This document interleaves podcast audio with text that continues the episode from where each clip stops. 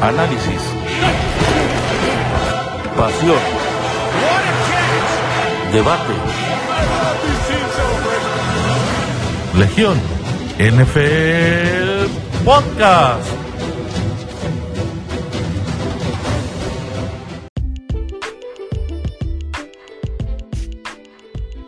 Bienvenidos a una edición súper especial de Legión NFL, el podcast. Eh, y digo súper especial porque es parte de una naciente tradición que es nuestro bonito especial de media temporada. Y con motivo de tan agradable evento, pues tenemos un amplio quórum. En primer lugar, me, acompaña como siempre el buen Oscar Ariel. Saludos amigos, un gusto estar aquí de nuevo y listos para darle al especial de media temporada. La única voz autorizada para hablar de los Arizona Cardinals en México, el profe Adrián Ojeda. Hola amigos, muy buenas noches. Eh, pues es un gusto estar aquí con ustedes en este especial de media temporada y pues vamos a hablar de NFL. Y saliendo de la reserva de lesionados, el buen César Ahumada. ¿Qué tal amigos? Buenas noches. Un placer estar de vuelta aquí con todos ustedes. Pues bueno muchachos, eh, es momento de actualizar nuestras predicciones de, principio de temporada. Si recordarán, al principio, en nuestro primer episodio de la temporada, hicimos un recuento de lo que creíamos nosotros que iban a ser los premios individuales del año. Eh, por respeto a, a, nuestra dignidad, no vamos a hacer un, eh, un repaso a conciencia de los mismos, simplemente actualizaremos esos pronósticos. Y digo, ya, ya quien quiera acordarse de lo que de lo que dijo en, su momento en aquel este, en aquel primer programa pues, pues adelante no pero trataremos de omitirlo en la medida de lo posible porque pues vaya es príncipe de temporada. No no estábamos para nada eh, pues al tanto de lo que iba a pasar realmente no pero antes de eso vamos a empezar con lo que ha sido para nosotros en nuestra opinión, el mejor juego en lo que va de esta media temporada. ¿Cuál ha sido el Super Bowl eh, 54.5? Profe, ¿cuál ha sido tu mejor juego en lo que va del año? Qué buena pregunta, Luis. Fíjate, pues esta temporada eh, 2020, pues hemos visto muy buenos partidos a lo, a lo largo de las semanas. Pero pues yo me voy a quedar con uno que yo creo que está más que cantado, que fue la de la semana 7, el Sunday Night de la semana 7, de Seahawks visitando a los Cardinals. Sí. En este gran partido que se fue, se fue a tiempo extra y pues ya vieron todo lo sucedido con el error ahí del pateador que por algún momento dejó la victoria, pero afortunadamente después de esa intervención de la defensiva, eh, los Cardinals recuperan el balón y logran tener la posición para luego conseguir los tres puntos y dar por finiquitado ese partido tan pero tan sufrido y pues donde vimos esa gran actuación de Russell Wilson, de Kyler Murray, eh, esta jugada de Dickett Metcalf cuando persigue a Buda Baker y lo para en zona roja, que ya parecía que era un pick six. Tres intercepciones de Russell Wilson, una de Murray, en, fueron más de cuatro, fueron más de 940 más, o más de 950 yardas por los dos equipos. Un gran partido, la verdad y pues creo que podrían verse las caras de nuevo. Pues para empezar, en la semana 10 se van a volver a ver, en jueves por la noche, y podría ser que se llegaran a ver por allá en los playoffs. Fue un gran partido para mí, y definitivamente hasta ese momento creo que fue uno de los mejores Sunday Nights de la temporada y uno de los mejores partidos de lo que va de la temporada 2020. Vieras qué feliz fui en la semana de descanso de los Cardinals. En fin, volvemos a la normalidad. César, ¿cuál ha sido el Super Bowl 54.5? Mira, aquí sí voy a voy a coincidir con el con el profe porque la verdad sí sí estuvo estuvo muy bueno ese partido, ¿eh? Ha sido el el único o de los pocos Sunday Night que ha valido la pena. Fue un, un toma y daca entre entre Wilson y, Murray, casi las mil yardas totales entre, entre todos. Entonces para mí sí ha sido el mejor juego. Por ahí parecía que, que con el fallo de, de González iban a perder los, los Cardinals, pero bueno, se les acomodó el juego y terminaron con una victoria que prácticamente los tiene ahorita peleando playoffs, como dice aquí el profe, prácticamente el, siguiente duelo sin duda va a definir todo el, camino a playoffs ya con San Francisco y, los Rams prácticamente fuera de, de, la contienda. A ver, tu Super Bowl 54.5, tu mejor partido en lo que va del año, mi querido Ariel. Pues miren, yo creo que un juego que para empezar se va a tiempos extra, tiene pues ya muchos muchos argumentos para ser considerado un gran partido y voy a coincidir aquí con mis compañeros. Eh, creo que el Seattle contra Cardinals fue, bueno, ha sido el mejor juego de, en lo que va del año. Un duelo súper ofensivo entre dos de los mejores equipos de, la conferencia nacional. Y pues nada que no hayan dicho ellos ya. Simplemente coincido con, con su elección y le doy una mención honorífica al Chargers contra Saints, que también se fue a tiempo extra, también fue prime time y estuvo bastante entretenido, eh, a pesar de que perdieron mis poderosos Chargers. Hijo, créeme que ese Chargers Saints fue de los primeros en los que pensé, pero eh, mi voto, sí, o sea, también mención honorífica, indudablemente para el Seattle Arizona, pero creo que mi voto se va para el Pittsburgh Tennessee. Eh, digo, al final del día, Pittsburgh, eh, no, todo el partido estuvo bueno, vamos a ser bien honestos. Pittsburgh empezó dominando, pero pues los Titans eh, lo llegaron a poner bastante interesante y pues a nada de, llevárselo a, tiempo extra, ¿no? Se quedó en el, pie de, Stephen Goskowski. Sí, de mi buen Goskowski, que ya sé lo que es perder puntos y juegos por patadas de ese señor, pero en fin, este Sí, creo que, creo que mi voto va para ellos, más aún por lo que se jugaba en esos momentos, ¿no? Digo, aunque ahorita ya eh, Tennessee está, ha perdido dos juegos al hilo, pues en ese momento estaban invictos los dos, ¿no? Y no hay que olvidar que, que según las bonitas estadísticas, que a la NFL también ya le está encantando eh, envolver todo este deporte de estadísticas muy a las grandes ligas, eh, pues cuando ha habido encuentros de invictos con más de con cinco o más partidos ganados, el ganador de ese partido llega al Super Bowl. Así que excelentes noticias para nuestros amigos de aficionados de Pittsburgh, que no son pocos. Pero en fin, eh, lo siguiente que me gustaría que debatiéramos, muchachos, ha sido lo que hasta el momento creen que es el equipo revelación de la temporada, el equipo que no dábamos un peso por ellos y pues hasta ahorita se han mantenido por lo menos en un una buena posición rumbo a playoffs.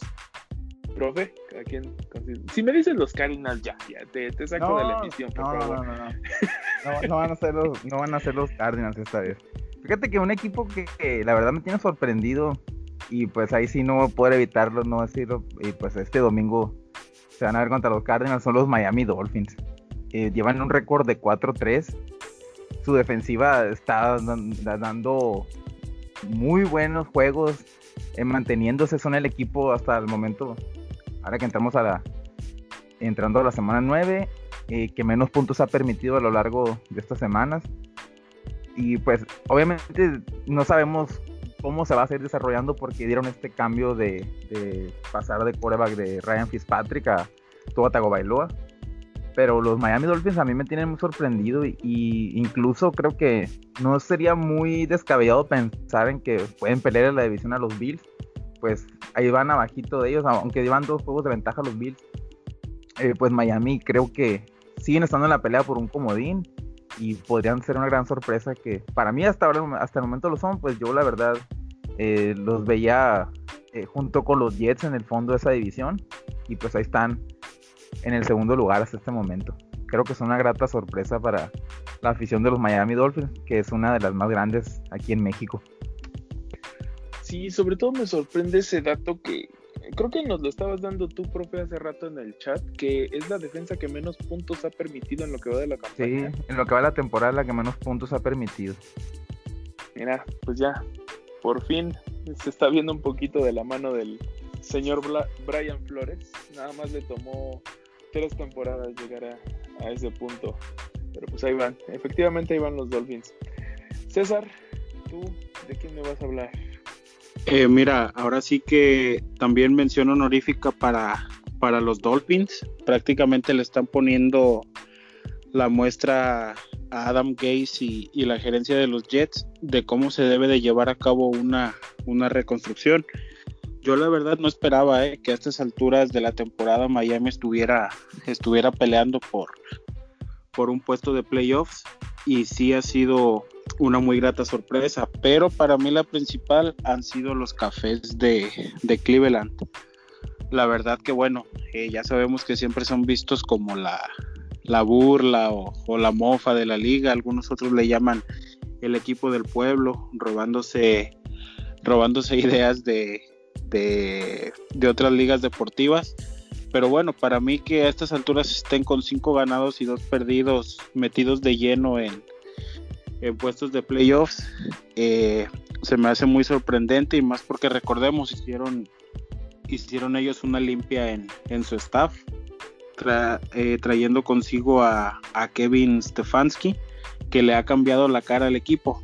Yo pienso que a final de cuentas sí se van a colar a playoffs, pero van a caer pronto. Desgraciadamente Mayfield es, es muy mal coreback.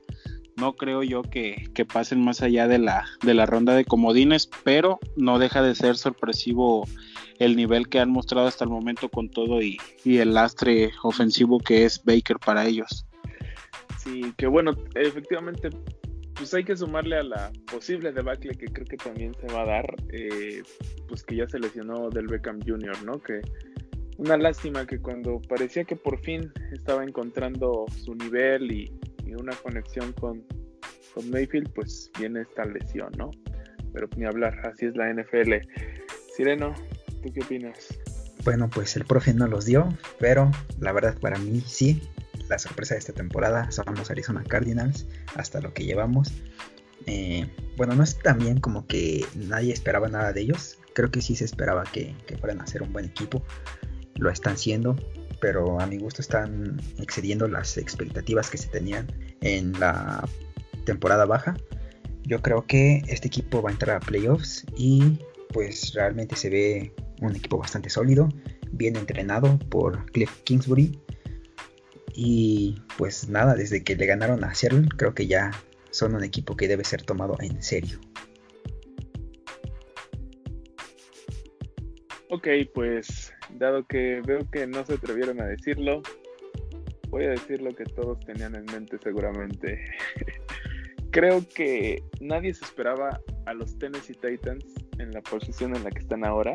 Con todo y que estuvieron en la final de conferencia el año pasado, la verdad es que, que arroja la primera piedra al que no pensaba que iban a ser un One Hit Wonder, que iban a ser un Jacksonville Jaguars 2017 pero pues Mike Brable está demostrando que no fue flor de un día, que tiene un núcleo de jugadores bastante sólido, un, un receptor espectacular como es AJ Brown, que llegó justo como anillo al dedo a su, a su nuevo mariscal de campo multimillonario Tannehill.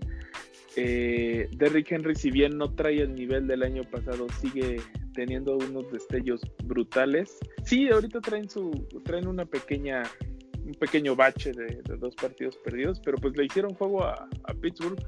Perdieron sorprendentemente con, con Cincinnati, pero me parece que pueden todavía recomponer el camino y hacer un, una, una actuación en playoffs bastante profunda como lo fue el año pasado.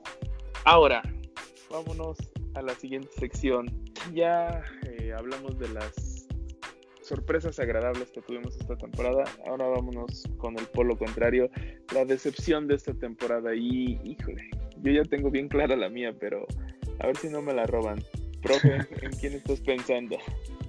Eh, pues yo tengo dos equipos en mente eh, que yo la verdad los ponía ganando su división. Yo la verdad veía a los Minnesota Vikings por fin quitando a Rodgers y a los Packers de, de su trono en el norte de la Nacional.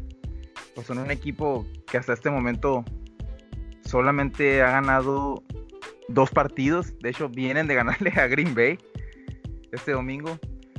Y pues pasaron de tener una gran ofensiva el año pasado con juego terrestre, eh, con Am Thielen, con Stephon Dix, Kirk Cousins por fin ganó el año pasado en playoff, algo que no le hemos visto, y también ganó en juegos de prime time, que era algo que le criticábamos que no, no podía hacer. Pero este año, pues su ofensiva, pues no había tenido algunas semanas a Dalvin Cook, aún teniéndolo habían comenzado pues muy mal, y su defensiva perdió muchísimas piezas clave y pues dieron un bajón bastante considerable. Este equipo yo lo veía ganando en playoff este año, ganando su división, ganando por lo menos en la ronda, llegando a la ronda adicional y ganándole, y quién sabe, tal vez hasta peleando en una final de conferencia, pero con este récord de 2 y 5, pues creo que ya está todo perdido y, pues aunque pudieran buscar victorias, me atrevo a decir que no van a alcanzar ya ni siquiera un 7-9. Así que para mí son una gran decepción porque en papel sigo creyendo que son un buen equipo. Sí, la verdad es que, bueno, no está aportado en lo particular, creo que la lista es amplia, pero vamos a ver. César, ¿cuál es tu candidato?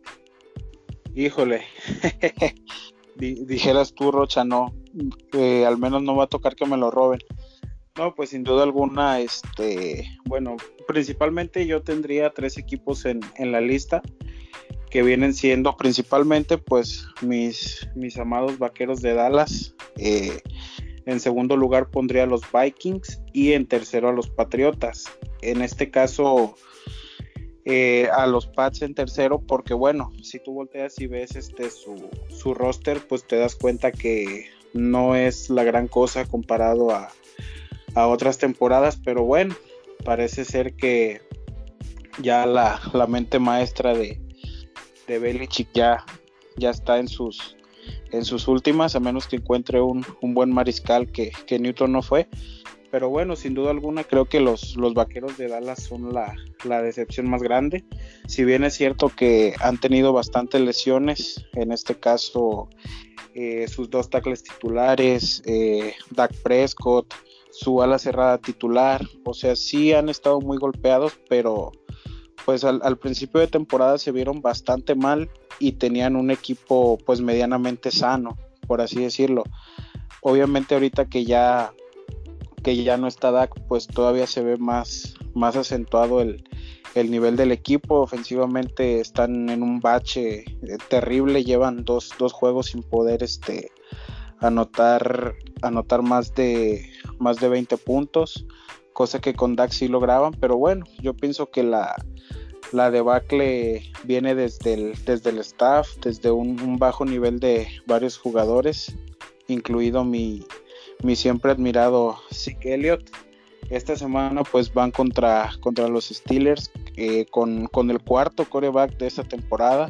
Va a iniciar Garrett Gilbert, obviamente nada conocido en, en el universo de la NFL.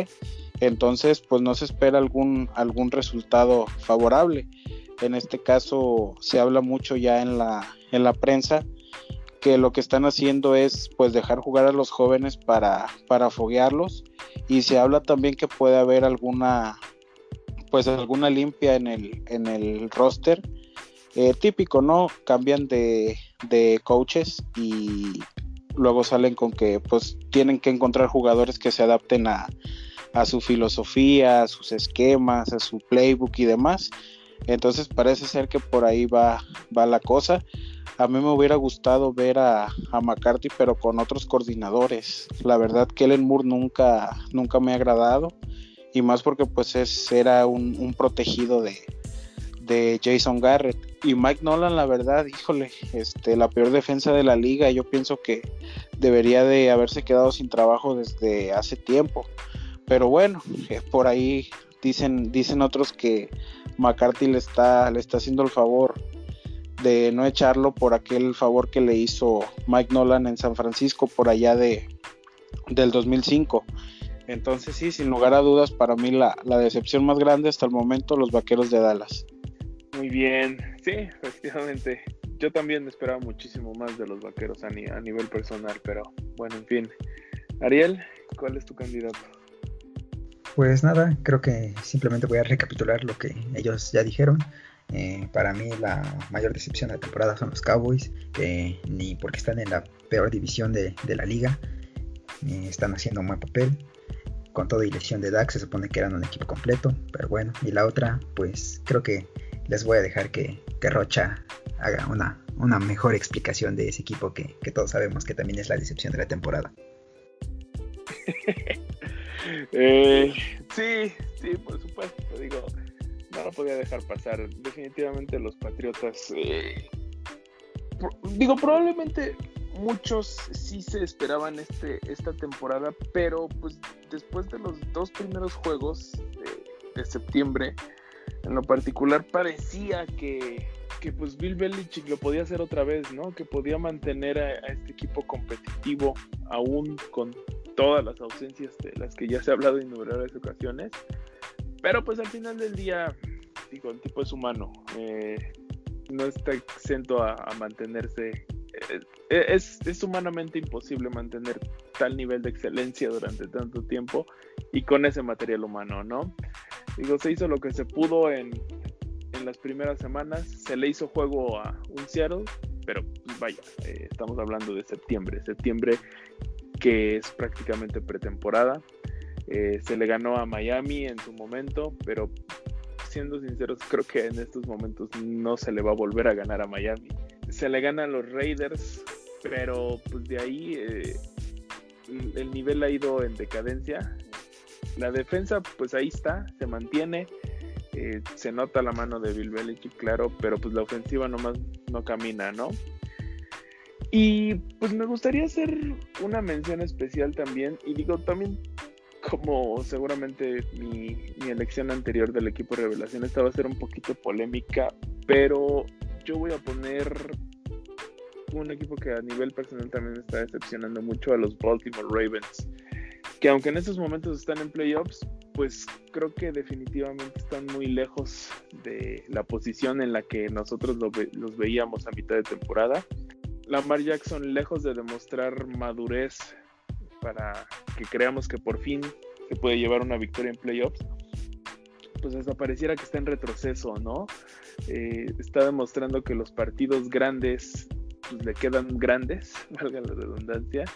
Eh, el que esperábamos que fuera el partido de la temporada, del que todos estuviéramos hablando al principio de este programa, contra los Kansas City Chiefs, pues termina siendo ampliamente dominado el partido que le ayudaría a retomar el liderato de la división para Baltimore, pues también lo pierde. Eh, digo, eh, al final el marcador va a mostrar algo mucho más cercano a lo que fue el partido, pero pues no sé, pareciera que a estas alturas eh, Baltimore no está al nivel de los pesos pesados de la liga en estos momentos, ¿no? Entonces ahí va mi, mi polémica elección para el equipo de excepción de la temporada. Y bueno, seguimos con el jugador revelación. ¿Quién es el que los ha sorprendido hasta estos momentos, mi querido profe? Me había sorprendido un poco al inicio de la temporada Clyde Barcelar, pero creo que ha entrado en un bacle, pues ya no, no, no le están dando el juego pero un jugador que de verdad me tiene muy sorprendido y no es de este draft, sino del año pasado, es Dickett Metcalf, que es en eh, lo de este jugador, el año pasado, no recuerdo si estuvo lesionado, por eso no, no jugó las 16 semanas. Pero esta temporada está demostrando cosas que creo que por fin a Russell Wilson estamos viendo un receptor realmente de élite. Y pues, el lado, acompañado de Wilson, pues se está viendo un gran trabajo que están haciendo entre los dos y pues llevando a cabo un ataque ofensivo muy pero muy explosivo. Sí, los receptores este, como que es un poquito de regla general que a partir del segundo o hasta tercer año es cuando dan el, salto de calidad, ¿no? También por ahí Calvin Ridley está, está dando pasos agigantados en su crecimiento. Pero en fin, eh, César, ¿quién es para ti tu, tu jugador revelación? nuevamente el profe me, volvió a copiar, lamentable sus, sus trampas. con, con DK Metcalf, la verdad eh, se ha visto bastante bien.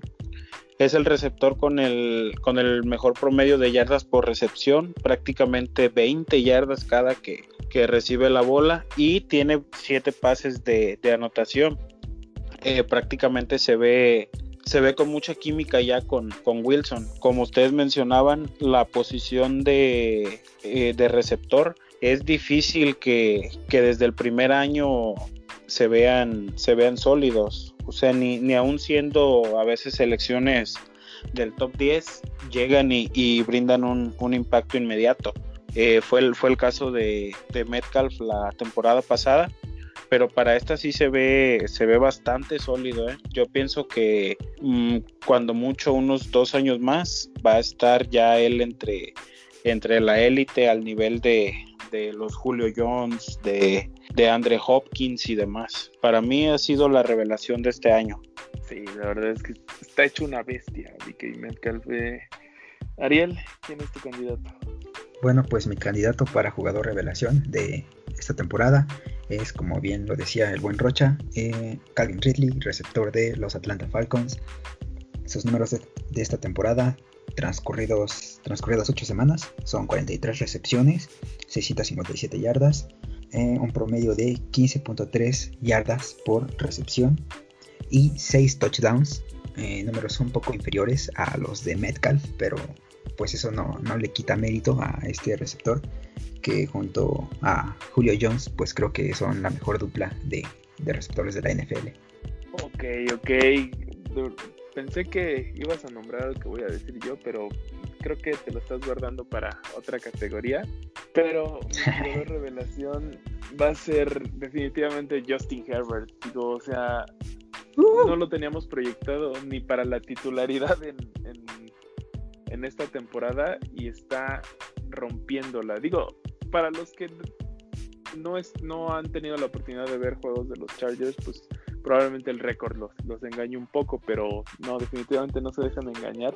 Justin Herbert está rompiendo la liga, está teniendo actuaciones impresionantes, está mostrando una madurez a pasos agigantados con cada partido. Ya nada más que le cambien el coach, ¿no? y lo vamos a ver entre los grandes, grandes nuevas estrellas de la liga y lo vamos a ver junto con los Patrick Mahomes, los Lamar Jackson, no sé, pinta, pinta bien. Los, los Kyler Murray. sí, también, también los Kyler Murray, cómo no. Pero en fin, y pues ahora sí, vámonos al, al polo contrario. Aquí también hay innumerables candidatos, pero, profe, ¿quién es tu jugador decepción de la temporada? Eh, pues yo creo que Lamar Jackson, la verdad, yo lo tenía. Yo lo puse en mi pronóstico ganando su división. El año pasado fue MVP de la, de la campaña. Vimos sus, grandes, sus números, rompió récord en cuanto a yardas terrestres, rompió el récord que tenía impuesto Michael Vick. Y este año sigue siendo el mejor corredor de su equipo, pero está. Su, creo, yo creo que su fuerte sigue siendo el juego terrestre. Pero este, esta temporada no está teniendo tantos touchdowns ni tantas yardas. Está, eh, ya lo habías dicho en, la primera parte de este episodio, está teniendo un retroceso. Y yo creo que le está quedando a deber a los Ravens, pues se esperaba que este año, si el año pasado no pudo ganar en playoff, yo creo que muchos lo teníamos por lo menos llegando este año a la final de conferencia. Creo que, bueno, ahorita es media temporada, pero hasta la, hasta la división se le puede ir de las manos. Sí, caray, es sentimiento compartido, mi querido profe. César, ¿tu candidato? Eh, mi candidato principal es Michael Thomas, que la verdad parecería que recibió su, extensión y se echó a dormir prácticamente entre lesiones, baja de juego y, problemas eh, extra cancha, al parecer es por ahí medio, medio cancerígeno en el, en el locker room. Eh, prácticamente no, ha visto muy, muy poca acción. Estamos hablando de, un, jugador que comúnmente está entre lo más alto en, recepciones y en, en, yardas también. Y prácticamente este año eh, no ha jugado, no se le ha visto nada. Ha habido rumores de que si sigue con esos problemas van a buscar algún, algún canje, que quiero ver a ver quién es el valiente que, que se echa encima ese bronconón pero sin lugar a dudas para mí, para mí él es el, él es el mayor. Por ahí también una mención honorífica para, para Lamar Jackson y, y la peor ofensiva aérea de, la liga. Incluso ya eh, sus mismos compañeros ya lo empezaron a, tupir en, Twitter. La, peor ofensiva aérea de, la liga. Parece ser que un año de una temporada de videotape suficiente para, para encontrar todos sus, puntos débiles y no se ve por dónde. Eh, hace rato comentabas tú, Rocha, que para ti Baltimore es la, decepción. Para mí como tal, Baltimore sigue siendo un equipazo bien armado. La diferencia es que ahora, eh, por la baja de juego de, de Lamar, y como es una baja muy, muy pronunciada, por eso a lo mejor Baltimore no se ve tan dominante, pero para mí sigue siendo equipo top 5 en cuestión de, talento. Lamentablemente eh, se han visto influenciados por, por la baja de juego de Lamar. Sí, definitivamente la Lamar rompió varios corazones esta, esta temporada, incluidos los que lo tuvimos en Fantasy el año pasado. Pero en fin, Ariel, ¿a quién considerarías tú la decepción de la temporada?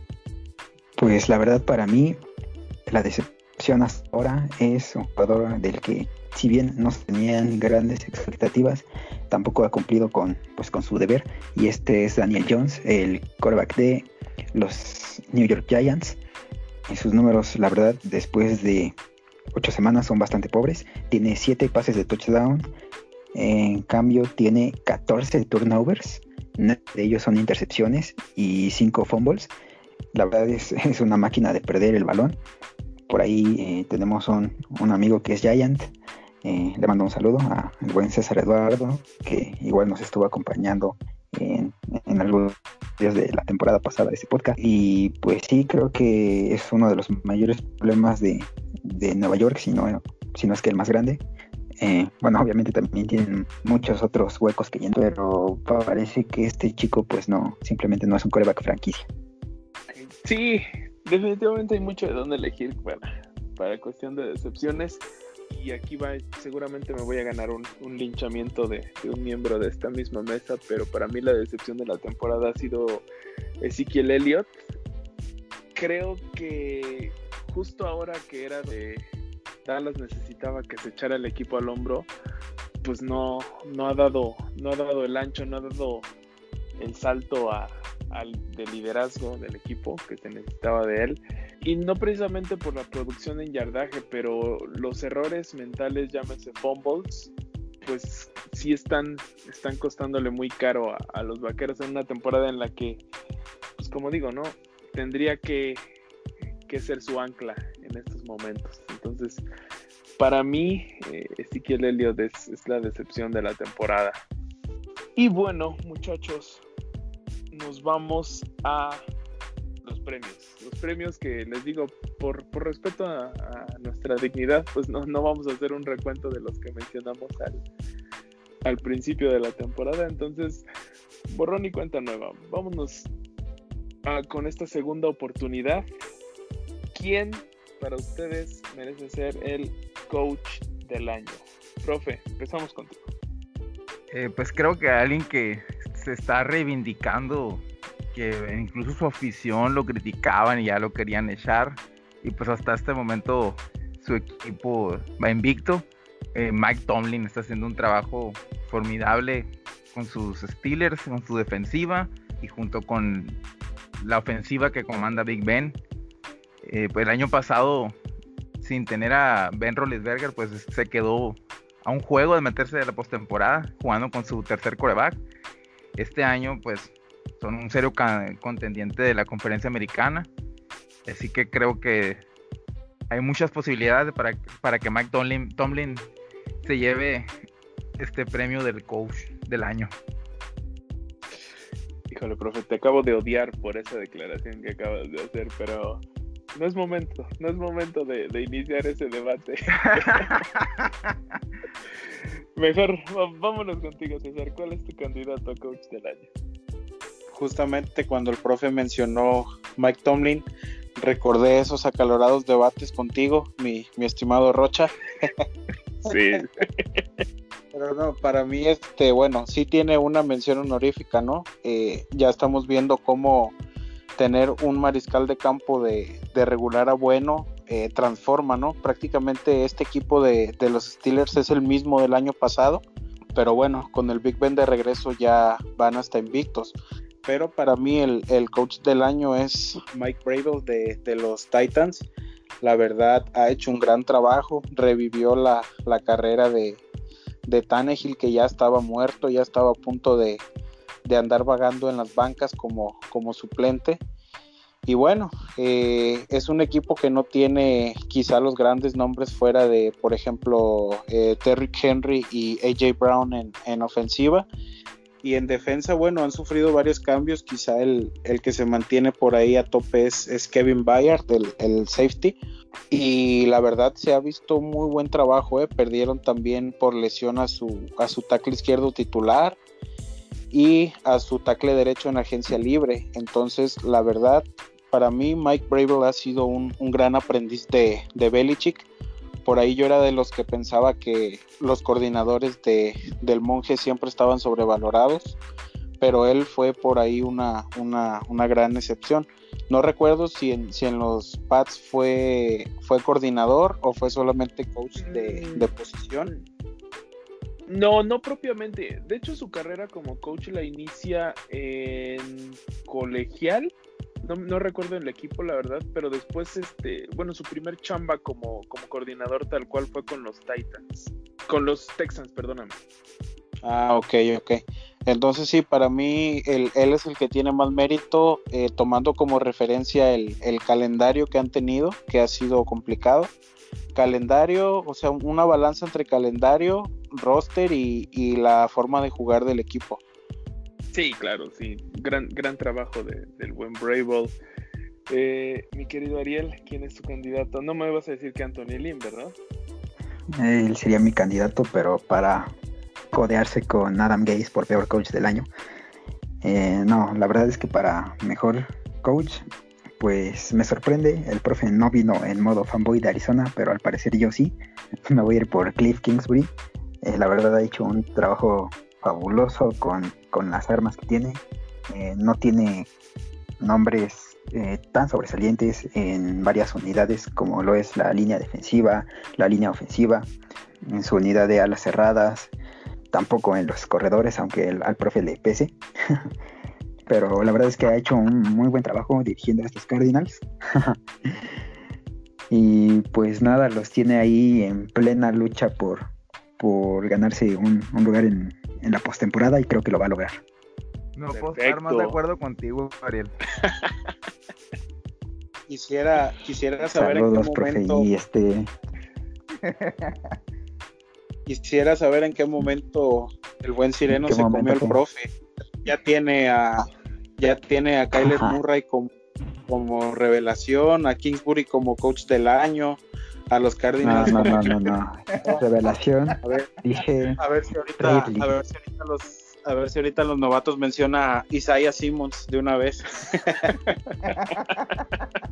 Ah, tampoco. Cierto, este, mención honorífica al buen Kevin Stefanski de los Browns. De los Browns, justamente. Sí, eh, no, a mí, sí, claro, yo también tengo a Stefanski como una mención honorífica, pero eh, creo que mi coach del año, voy a coincidir con, con César, Mike Bravel. Repito, la verdad es que creo que todos considerábamos a los Titans como flor de un día. No esperábamos eh, pues que hicieran gran cosa esta temporada, pero pues ahí los tiene en, en las primeras posiciones y pues como serios candidatos para, para una, una carrera larga en playoffs. Sobre todo considerando todos los problemas por los que atravesó a principios de temporada, que pues todos ya de sobra conocemos y, y no vamos a mencionar nuevamente, pero pues de- sobre todo saber manejar esa crisis, pues sí habla muy bien de- del buen Mike Bravel, entonces sí, yo también me quedo con él para, para coach del año. Y nos vamos con otra categoría que digo, no sé, la verdad es que me gustaría que me sorprendieran, pero ¿alguien tiene pensado otro comeback player of the year que no sea Ben Roethlisberger? ¿Profe? Pues mira, uno que podría haber entrado en, en- en la plática, pero ya definitivamente se le fue de las manos, es Cam Newton. por algún momento pensamos que este era su año y que iba a dar muestra de que no estaba acabado, pero creo que si este especial lo hubiéramos hecho en la semana 3, lo hubiera dicho, pero no, no veo a nadie más que el Big Ben. No, no, Sí, Newton de ya, ya no, no hay manera. Sí, de hecho, sí, sí lo, lo llegamos a comentar por ahí de la semana 3, justamente. Pero, pero sí, se le fue el chance. César, ¿tienes a alguien más en mente? Fíjate que no, ¿eh? Eh, desde un principio eh, pensé, pensé en él. Como les acabo de comentar hace no más de cuatro minutos, eh, ahí tienen a, a los Steelers invictos eh, y prácticamente es el mismo roster del, del año pasado. La diferencia es que pues ahora tienen un, un mariscal de campo confiable. Entonces pienso yo que es él sin duda el, el jugador, el regreso del año. Tal vez el único que medio podría hacer un poquito de ruido, pero la verdad yo no creo que es un factor determinante en su equipo, sería Philip Rivers, ahora que está en Indianápolis. Eh, lo está haciendo bien, pero la verdad para mí pues, Big Ben lo está haciendo mejor. A ver, yo sé quién tiene la última palabra para decidir eso. A ver, ¿nos vamos invictos, eh, Ariel, o tienes a alguien más? Pero ¿por qué Rivers regreso del año? que No me enteré si se perdió el 2019. Pues lo, lo, cort- lo cortaron, fue agente libre. Así se lo dieron también a Tannehill el año pasado. Está bien, pues eh, no, la verdad es que yo igual me inclino por Ben Roethlisberger. Nada más hay una mención honorífica a Aldon Smith eh, de los Cowboys, que es creo que de lo poco rescatable que tiene ese equipo. eh, y más que nada porque llevaba muchísimo, muchísimo tiempo sin jugar. Perfecto, pues nos vamos unánimes entonces. Nuestra siguiente categoría, novato ofensivo del año. Esta va a estar interesante. Profe, ¿cuál es tu candidato? Pues creo que hay dos corebacks jovencitos que hemos visto que están haciendo un gran trabajo a lo largo de estas semanas. Me voy a quedar, se lo voy a tener que ganar a, a mi amigo Ariel. Me voy a quedar con Justin Herbert. Me gusta lo que está haciendo. Parece que este chico Adelante, ya había jugado con los Chargers, eh, completando los pases, completando los primeros y 10, moviendo la ofensiva. Eh, le veo mucho temple y creo que, va, que por fin encontraron un coreback del futuro. O sea, muy rápido lo encontraron. Dejaron ir a Rivers y ya tienen a Justin Herbert. Y pues creo que es un serio candidato a ser el novato ofensivo del año. Perfecto, mi querido César. ¿en qui- a quién, ¿En quién estás pensando? Sí, sin duda alguna la, la elección va a estar entre, entre Burrow y, Herbert. Por ahí Edward Seller ya perdió este, ya perdió muchos votos, pero yo me voy a quedar con, con Joe Burrow, sin, sin demeritar obviamente lo que está haciendo Herbert con un, con un coach malísimo, de lo peor que hay en la liga. Eh, pero para mí el, el hecho de que Burrow está en, en un equipo muy, muy limitado, con, con muchas carencias, iniciando eh, apenas su, su reconstrucción, eh, lo que ha hecho es impresionante. Lo ves jugar y parecería que ya tiene mínimo unas dos temporadas en, en la liga. Va camino a, a una temporada de, de 4.500 yardas y más de 25 touchdowns. La verdad, muy pocas intercepciones, no, no entrega mucho el, el balón. Entonces yo pienso que si, si los bengalíes pueden, pueden eh, draftear adecuadamente de aquí hacia adelante, Burrow va a ser ese, ese motor que los ponga en, en primer plano. Perfecto. Ariel, creo que sabemos que lo vas a decir, pero a ver si nos sorprende. Por supuesto que no. El novato ofensivo del año tiene nombre y apellido, se llama Justin Herbert, coreback de los Chargers. Eh, solamente tiene 6 partidos jugados en 8 semanas y aún así tiene ya 1820 yardas, es decir, promedia casi 300 por partido. Tiene 15 touchdowns por 5 intercepciones. Tiene 142 yardas terrestres y 2 anotaciones igual por la vía terrestre. La verdad es que ha jugado de manera espectacular. Tiene un rating bastante alto de 104.5. Eh, como bien dice el profe, ha sido una sorpresa porque pues muchos equipos batallan por años y si me presionas incluso por décadas en encontrar el, el sucesor de, un coreback que, que, pues había sido histórico para la franquicia. Y los Chargers pues de la noche a la mañana lo encontraron. Aunque pues realmente muchos decían, incluso el mismo coach, que este chico pues no estaba listo todavía para la liga. Pero pues ha sorprendido a propios extraños. Lástima que pues el mismo staff no, no le ha respondido. Y pues bueno, creo que también la mención honorífica, como bien dice Ahumada, eh, tiene que ir para Joe Burrow.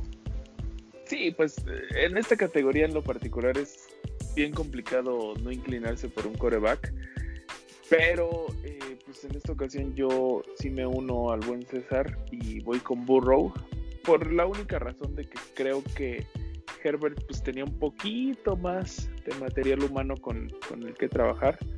Burrow sí llegaba a un equipo pues, simplemente pues en plena reconstrucción, ¿no? ¿no? No hay que decir mucho más. Y pues poco a poco ha mostrado también bastante madurez, ha sabido echarse el equipo al hombro, incluso en las derrotas ha mantenido los juegos cerrados y al alcance, tan solo su, su primer partido que lo, que lo pierde por culpa de su defensa. Entonces, sí, yo, yo me quedo con, por el momento con Joe Burrow para por hoy. Ahora nos vamos con. Mande. Bueno, recordando como, bueno, dijimos que no lo íbamos a hacer, pero sí quiero, eh, sobre todo porque escogí a, a, un personaje en particular. Eh, en el principio de la temporada dije que Edward Sileir iba a ser el novato ofensivo del año. Obviamente, pues no se sabía que, Herbert iba a jugar. Estaba presupuestado que iba a pasar todo el año en la banca, probablemente. Y yo he comentado incluso en, en, varios foros y a varios amigos, no me dejará mentir a Omada, eh, que a mí la verdad se me hacía muy sobrevalorado Edward Sileir entrando a, a la liga. Eh, incluso, obviamente sé que pues son, son temas distintos, pero incluso en el tema de, del fantasy estaba rankeado como el séptimo, octavo pick global y por arriba de Derrick Henry. Entonces, no lo sé, creo que también este el hecho de, de, que se tenían tan altas expectativas de que pues este, este chavo iba a caer en, en, una ofensiva que probablemente es la mejor de la liga y arropado por uno de los mejores staffs también, eh, pues iba a ser una estrella instantánea y pues eh, ya hemos visto que no, no lo, ha, no lo ha hecho mal por supuesto, pero creo que lo que le ha empezado también son esas altas expectativas que se tenían de, a principio de temporada. Sí, sí, justamente, creo que eh, todos lo teníamos, como dices, a nivel de superestrella y pues al principio parecía que sí podía llenar esas expectativas, pero o sea, se ha ido apagando un poquito. Pero en fin, vámonos con novato defensivo del año. Este también va a estar interesante. Profe, ¿con quién? Hijo, no, no vayas a decir en quién estoy pensando porque... Sí, qué bueno que me pusiste como primera opción para que no me lo vayan a ganar. es que mira, no, creo que la verdad, creo que los defensivos de este año, eh, bueno, a mí me están quedando de ver. Creo que no se están mostrando tal vez tan dominantes o no están teniendo tantos reflectores como, lo, como los ofensivos.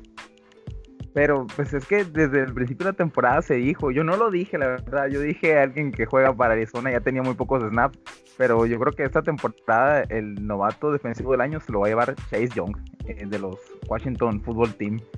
Creo que es el que tiene más argumentos, pues eh, su equipo pues tiene muchísimas carencias, pero su única fortaleza sigue siendo la defensiva, donde él está siendo presente, eh, teniendo sacks, presionando coreback, logrando conseguir balones sueltos.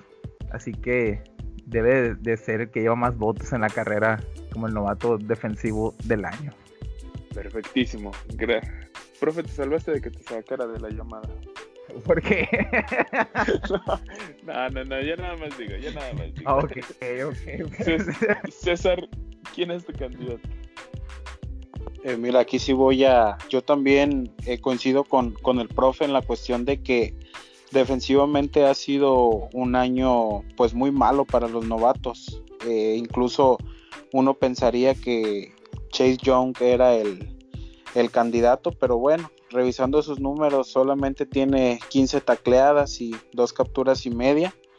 Entonces pienso yo que ha quedado muy por debajo de, de las expectativas a pesar de, de jugar en una línea ofensiva repleta de, de primeras selecciones como, como eh, Payne, por ejemplo. Entonces mi elección es Patrick Quinn, linebacker de, de, los Cuervos de Baltimore. es el líder tacleador entre, entre novatos con 48. Tiene dos, dos fumbles forzados, dos fumbles recuperados y prácticamente eh, se ganó ya la, la, titularidad en una defensa que está muy muy completa eh, entonces revisando por ahí eh, varios varios otros prospectos como Jeff Okuda y Jay Terrell y demás pienso yo que Patrick Quinn es el que lleva ahorita la, la delantera perfecto sí la verdad es que híjole cómo son buenos para seleccionar defensivos los cuervos. Eh, Ariel, ¿quién es tu candidato? Creo que lo del mal año defensivo solo se está limitando, bueno, entre comillas, a, los prospectos de primera ronda. No estamos viendo un poquito más allá en toda la camada que vino. Y por lo tanto yo voy a escoger a alguien que pues quizás ha pasado un poco debajo de los reflectores, pero la verdad es pilar en su defensiva el buen Antoine Winfield Jr., safety de los Bocaneros de Tampa Bay. Tiene ya 31 tacleadas, lo cual pues no está 31 tacleadas en solitario, lo cual no está nada mal para un safety. 44 en total, tiene 2 sacks, ya tiene una intercepción, 4 eh, pases defendidos, lo está haciendo bastante bien. Como les digo, es uno, de los pilares incluso de, la defensiva del Tampa Bay que pues la verdad está siendo una de las unidades más sólidas en, este 2020. Y también una mención honorífica al corner de los Bears, Jalen Johnson, que pues hasta el momento está siendo el mejor corner, incluso por arriba de, de Okuda, eh, de, la clase del 2020. 10 pases defendidos, aún no intercepta, tiene 21 tacleadas. Eh, entonces, pues también otro, otro jugador bastante sólido que que quizás no se está llevando el reconocimiento que se merece. Para mí está entre ellos dos. Perfecto. Bueno, a mí me gustaría aventar un poquito los reflectores hacia Julian Blackmore, safety de Indianapolis, que pues, no, de por sí Indianapolis no ha sido un equipo que reciba muchos reflectores, pero pues, este chavo ha hecho las cosas bastante bien. Pero eh, pues en el premio sí me quedaría con, con Patrick Quinn. Me, uno una vez más a, César en ese aspecto. Creo que, digo, ya lo mencioné, Baltimore qué buenas selecciones a la defensiva hace y Patrick Quinn definitivamente no ha decepcionado. Entonces me quedo con él para novato defensivo del año. Y pues ya nos vamos a las categorías fuertes. Ofensivo del año, mi querido profe casi siempre nos vamos por mariscales o por receptores en, este apartado. Pero yo creo que el ofensivo del año pues se ha convertido en la columna vertebral de, la ofensiva de su equipo. Eh, debería ser para Alvin Camara, que tanto saliendo del backfield como recibiendo pases y todos esos acarreos, parece ser la única arma que tienen ahora los Saints y pues él está produciendo los puntos y ha dado él no, ha quedado de ver hasta este momento, así que eh, está en la carrera y creo que es un serio candidato. Perfectísimo, sí, se ha echado a los Saints al hombro. Pero sí, bueno, tengo algo que comentar sobre los Saints un poquito más adelante, me lo guardo. César, ¿a quién tienes? Me llama la atención que donde el profe pudiera tener argumentos a, a diferencia de otras veces a, a favor de sus Cardinals, ni los menciona. Para mí el... ya viene, ya viene. Es Kyler Murray. Va camino a una temporada de 4.000 yardas aéreas y 1.000 terrestres, con una proyección de, más de 40 eh, touchdowns totales. Entonces, él es mi elección. Prácticamente es el, el pilar de la, de la ofensiva se decía que estaba muy bajo para la posición. Eh, hay, memes o hay chistes de que no alcanza a ver más allá de la, de la línea ofensiva, pero lo ha hecho bien y creo que tiene todos los argumentos para, para pelear ese reconocimiento. Murray va para MVP. ya, ya, ya, nos lo spoileó, ya nos lo spoileó. no, no es cierto, no es cierto. Bueno, pues parece que no vino el profe, pero sí vine yo y voy a apoyar el pick de nuestro amigo Ahumada.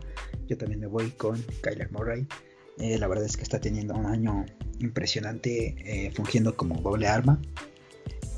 Ha jugado 7 partidos hasta este momento, tiene 1847 yardas, 13 touchdowns por la vía aérea.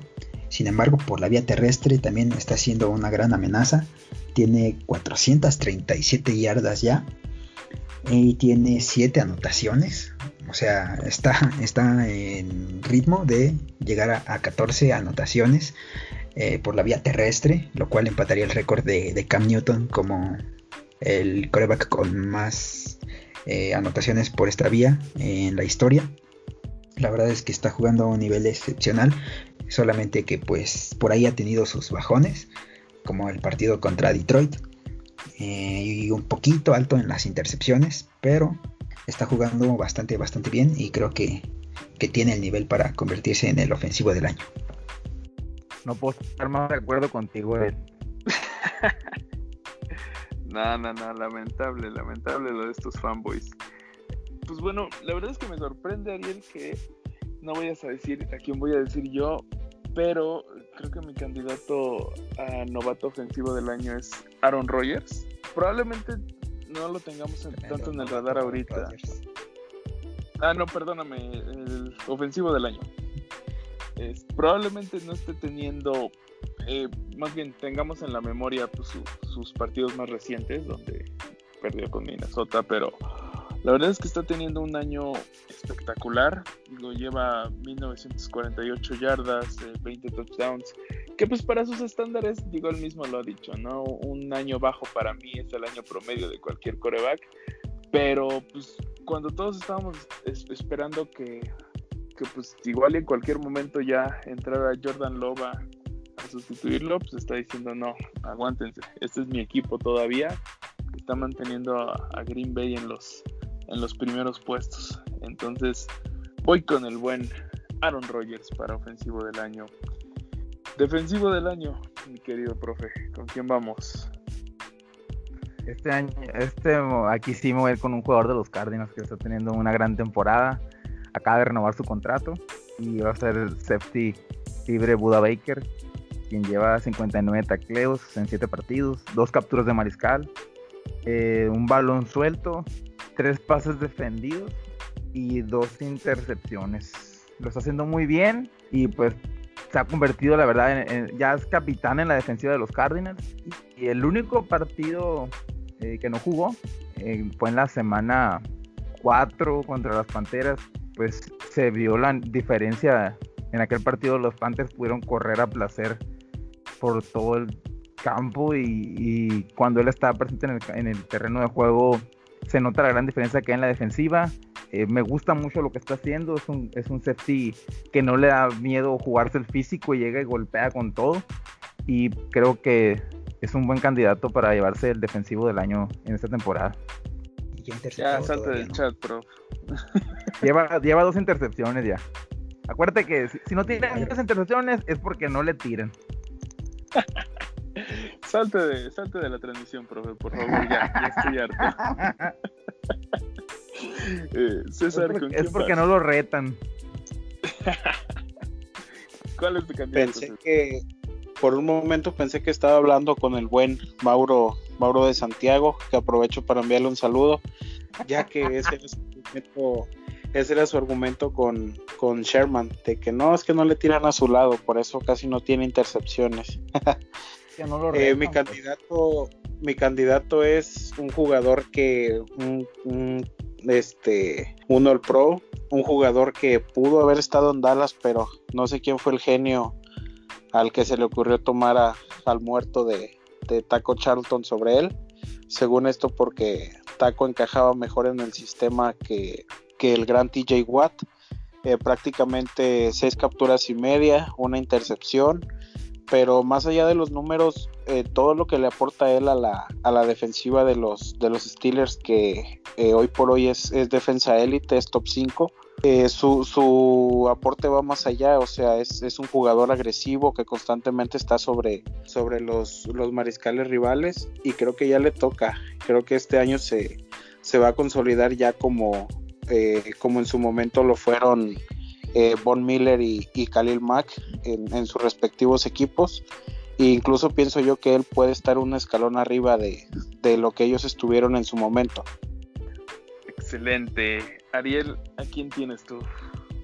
La verdad me sorprende que no me hayan robado esta elección. Está bastante claro. Va a ser Miles Garrett. En ocho partidos ya lleva nueve capturas. Es el líder en sacks de la liga. Eh, recordemos que era el, prospecto número uno en su draft, eh, que fue en el 2017. Pues se supone que en teoría ha tenido años que no han cumplido las expectativas, pero la verdad es que ha tenido números bastante buenos, bastante sólidos a lo largo de, de su carrera.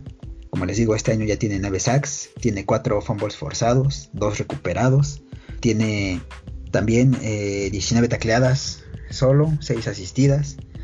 Es un jugador que pues es el alma y corazón de la defensa de, Cleveland. Y creo que por, por, el momento solo se codea con, con Aaron Donald en la, en la discusión por ser el, el mejor liniero defensivo de la NFL. Sí, Sí, de hecho, tú me la ganaste a mí, mi querido Ariel. Sí, creo que Miles Garrett está teniendo un excelente año. Y pues poco, poco más hay que agregar, ¿no? Entonces, él también sería mi candidato. Quizás eh, la mención honorífica a, y espero estar pronunciando su nombre bien, Jaire Alexander de, de Green Bay. Digo, si siguiera la tendencia de nombrar a un corner como defensivo del año, que ya sabemos de entrada que es que es bastante complicado. Pero sí, la verdad es que Miles Garrett está teniendo un gran año. Después de pues su chistecito de contra Mason Rudolph, ¿no? Creo que ahí lo está compensando.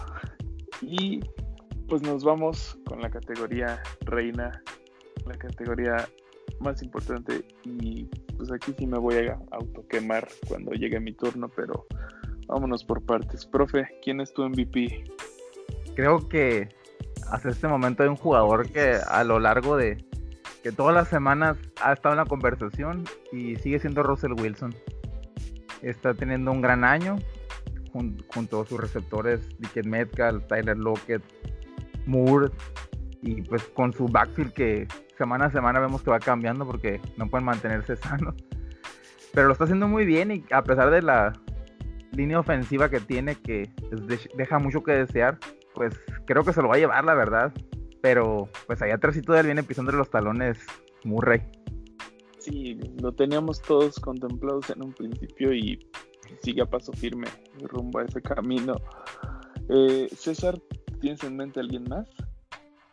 No, yo también quiero, quiero ver quién es el, el gallito que puede que puede quitarle ese, ese galardón a, Russell Wilson. Estamos hablando de, del coreback más constante actualmente, por encima de, de Mahomes, que tomó por asalto la liga desde hace un par de temporadas. Y bueno, eh, lo que le da más mérito es que el, el, equipo alrededor que tiene no es tan bueno. Estamos hablando de que si tú quitas a Wilson de, de los controles, Seattle es un equipo que a lo sumo ganaría unos tres o cuatro juegos al año y él, él los tiene ahorita como, como el primer sembrado de, la conferencia nacional. Eh, yo no creo y, no por demeritar a, a, Murray, como ya dije, es mi favorito, pero para ofensivo del año, lo que lo diferencia a, a, Wilson y a él es precisamente eso, el, todo el apoyo alrededor que tiene. Murray tiene a su favor un equipo mucho más armado, más, más compacto. Entonces pienso yo que por eso no va a haber quien se lo pueda quitar a, Wilson. Perfecto. Ariel, ¿tienes a alguien diferente en mente? No, por supuesto que no, tiene que ser Russell Wilson. Ya, como les dije desde el principio de la temporada, la liga se lo debe. Eh, pues nada más un breve repaso de, de sus números. 2.151 yardas aéreas, 26 touchdowns por 6 intercepciones, 260 eh, yardas terrestres y un rating de nada más y nada menos que 120.7. Está en camino a tener más de 50 pases de anotación en la temporada. Sabemos que solamente han eh, roto esa marca corebacks de la talla de Brady, Manning, eh, Mahomes y me parece que Dan Marino también llegó a los 50. Entonces, pues estamos hablando de de una temporada histórica para, para este coreback si, si mantiene el paso. Entonces, pues nada más que decir. Creo que que Wilson se va a llevar el, el máximo galardón individual de la liga. No sé si por ahí Brice, por ahí también habrá tenido una temporada de 50. Creo que no. Pero bueno, aprovecho la mención para autoquemarme y decir que mi candidato de MVP se desmoronó desde la semana 1, creo. Sí, creo que le llegó por fin el declive al buen Drew Brees. Pues, ni hablar, son cosas que pasan, ¿no? Nadie, nadie le gana al padre tiempo. Pero sí, no, no me voy a tomar el atrevimiento de, de ser el Contreras de aquí. Así que vámonos, unánimes. Russell Wilson, ya por favor, NFL, dale su MVP. Ya no sé qué más necesita hacer el señor para que se lo des. Russell Wilson debe de ser el MVP. Y bueno, ya casi nos toca cerrar transmisiones, pero antes de eso, nos vamos con nuestras proyecciones de playoffs. ¿Quiénes creen ustedes, muchachos, que van a estar jugando en enero. Si quieren, para que puedan, pues no sé, guiarse un poquito, les voy a dar los standings actuales. En estos momentos, Pittsburgh, eh, Kansas City, Buffalo y Tennessee pasarían como líderes de división en los lugares 1, 2, 3 y 4, en el orden en que los mencioné. Baltimore sería el primer comodín, Indianapolis el segundo y Cleveland el tercero en la conferencia americana. Por la nacional, Seattle, Tampa Bay, Green Bay y Filadelfia serían los líderes de división en ese orden también. Y Nueva Orleans, Arizona y Los Ángeles Rams serían los comodines. Profe, ¿qué onda? ¿Se quedan así o quiénes, quiénes entran a playoffs de último minuto? creo que la tendencia más lógica es que se queden así. Eh, sin embargo, los Chicago Bears todavía tienen un récord de 5-3, igual que los Rams. Ahí van parejitos. O sea, los Rams ya le sacaron un juego y esta es la, la diferencia que los deja afuera. Y pues los San Francisco 49ers llevan 4 y 3, me parece. Sí, 4-3 también. También están, están en la pelea junto con Chicago. Pero pues Chicago ya tiene 5 victorias.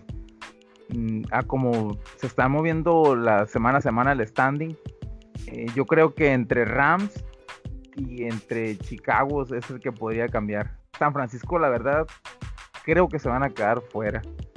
No, sobre todo por las, faltas que están teniendo de jugadores con la lesión de Jimmy G y casi casi el fin de la temporada de Kiro. Eh, pero Seattle me parece que hasta este momento, pues sigue siendo, ha estado ahí cambiando de posición del número uno. Pero Green Bay yo lo tenía llegando como el primer sembrado nacional. Creo que no, no le va a alcanzar para ser el primer sembrado, pero sí van a ganar su división. Y creo que hasta este momento el, equipo que podría pelearles a, a, los Seahawks el sembrado número uno del nacional serían los Tampa Bay Buccaneers. Ahí entre ellos dos.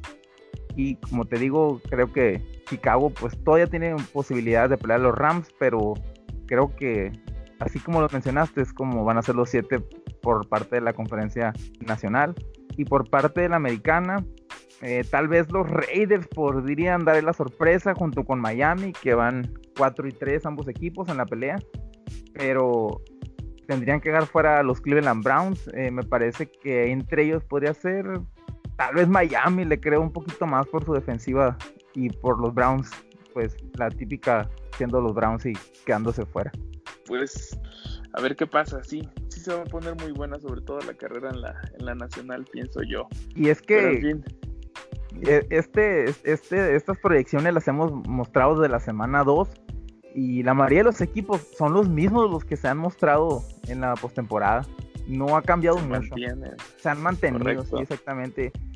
Y por eso veo un poco difícil que, por ejemplo, Rams quede fuera, que sería el séptimo, o los Cardinals el sexto. Y los que van como líderes divisionales también veo muy difícil que pierdan ya la división. Así que no creo que vaya a haber muchos cambios, la verdad. Sí, caray. Pero yo sé que alguien aquí está esperando un cambio muy importante en esas posiciones. César, por favor, dínoslo.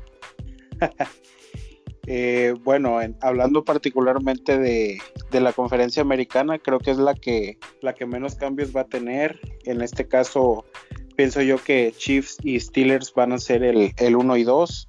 Me atrevo a pensar que los, los Chiefs van a terminar como el, el primer sembrado, pero el punto es que ellos dos serían los primeros. En tercero, creo yo que serían los el, ganador de la, del sur de la, de la americana, creo que serán los, los Titans. Y en cuarto, los Bills de Buffalo. En la cuestión del, del comodín, recordemos que ya son tres para esta temporada. Para mí el primer comodín será, serán los Cuervos, el segundo van a ser los, los Colts y el tercero eh, prácticamente pienso yo que se lo van a pelear entre los Delfines y los Browns. Y hablando ya de la, de la conferencia nacional, ahí sí está un poquito más eh, complicado. La división este, no sé, la verdad, la va a ganar el, menos jodido o el, o el, menos tonto. No creo yo que sean los, los Cowboys, la verdad, por la, la, situación. Yo pensaría que van a ser las Águilas con el, con el Seed 4. El, el, primer sembrado va a estar entre Seattle y, Green Bay, como menciona el, el profe, o bueno, el 1 y 2 y en el tercero, pienso yo que va a estar el ganador de la Sur. No me atrevo a dar ahorita un, ganador, pero este, yo pienso que van a ser los, los Saints. Ya en la cuestión del, del comodín, quedaría con la, con la siembra 5 los, los Bucaneros. Eh, con la siembra 6 van a quedar los, los Cardinals. Y el sembrado 7 es prácticamente una, una pelea entre Rams y, Osos, que ambos equipos la verdad se están, se están desinflando muy feo a como iniciaron la, temporada, pero en realidad no visualizo equipos como, como Carolina, quizá como Detroit, que puedan levantar y pelear un puesto. Prácticamente el, el, último puesto pienso yo que va a estar entre ellos dos. Perfecto. Ariel, ¿qué onda? ¿Cómo queda el sembrado para los playoffs 2020? Bueno, le voy a ser más conciso. Creo que ya muchas cosas no se van a mover, simplemente los órdenes. En la americana yo pienso que a Pittsburgh ya nadie lo baja del 1. Entonces ahí tenemos al primer sembrado. En segundo lugar creo que van a estar los Chiefs. En tercer lugar los Tyrants. En cuarto lugar eh, Buffalo. en quinto lugar tenemos a los Ravens, en sexto lugar a los Colts y en último lugar a los Browns. No veo a Miami ni a los Raiders. En la nacional, en primer lugar, creo que tampoco van a mover ya a Seattle. Se van a quedar con la semana de descanso. En segundo lugar, yo veo a Green Bay. En tercer lugar, a Tampa Bay. En cuarto lugar, a Filadelfia. En quinto lugar, eh, tenemos a los Saints de New Orleans. En sexto lugar a los Cardinals y en séptimo lugar a los Rams. Ya, yo la verdad, como ya les había dicho eh, algunos días atrás, no confío en los Bears. Creo que se van a quedar cortos. Esa ofensiva, pues la verdad no asusta a nadie. Y pues pondría a San Francisco, pero después de sus pérdidas, creo que no les va a alcanzar ya será muy complicado para los Niners. A ver, pues yo me voy a ver un poquito más aventurado tal vez. Eh, en la americana sí creo que Kansas City se va a terminar llevando el 1. Por ahí se viene una derrota eh, de Pittsburgh que les va a costar muy, muy caro. Específicamente el primer sembrado, pero creo que al final del día sí se van a quedar con la división del norte y con el sembrado número 2. En el tercero, sí, creo que está muy complicado que, se lo quiten a los Bills. Y en el cuarto, a Tennessee le faltan todavía dos partidos contra Indianapolis que van a ser a morir. Y creo que eso es parte vital para que yo los baje del barco de playoffs. Entonces yo voy con Baltimore, con Cleveland y con los Raiders para playoffs.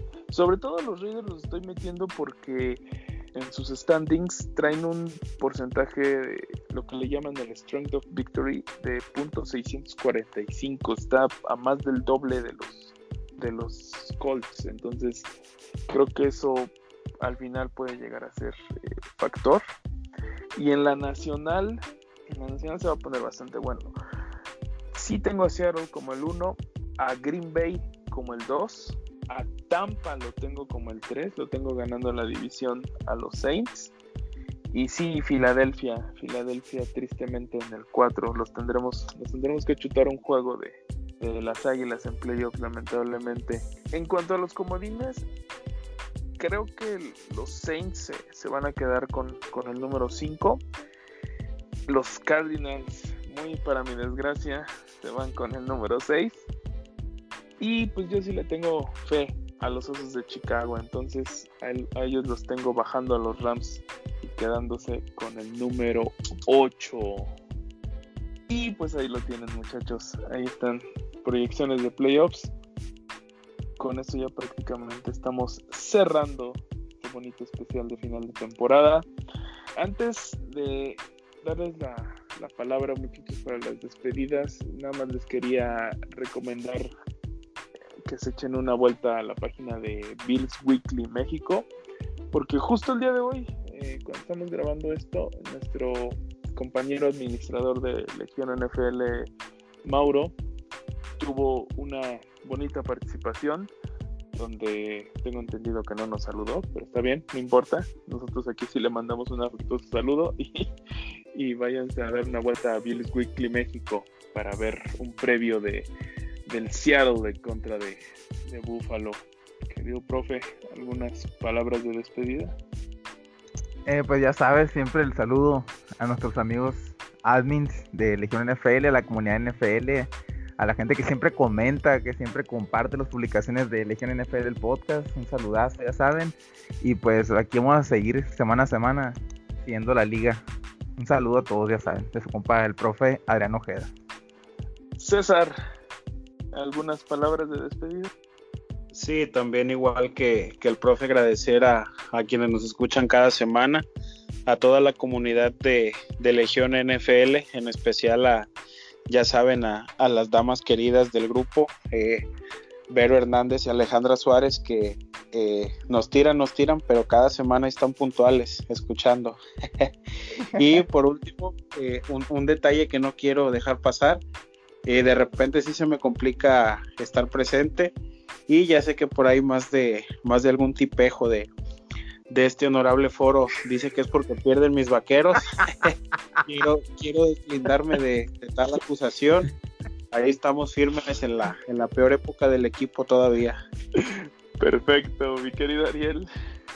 Pues es lo que dice Ahumada, pero coincidentemente en las dos victorias de Dallas estuvo las derrotas no ha estado y ahorita está porque no estamos recapitulando episodios eh, perdón en el episodio no estamos recapitulando los juegos sino que es un especial. Entonces muy sospechoso tengo mis dudas.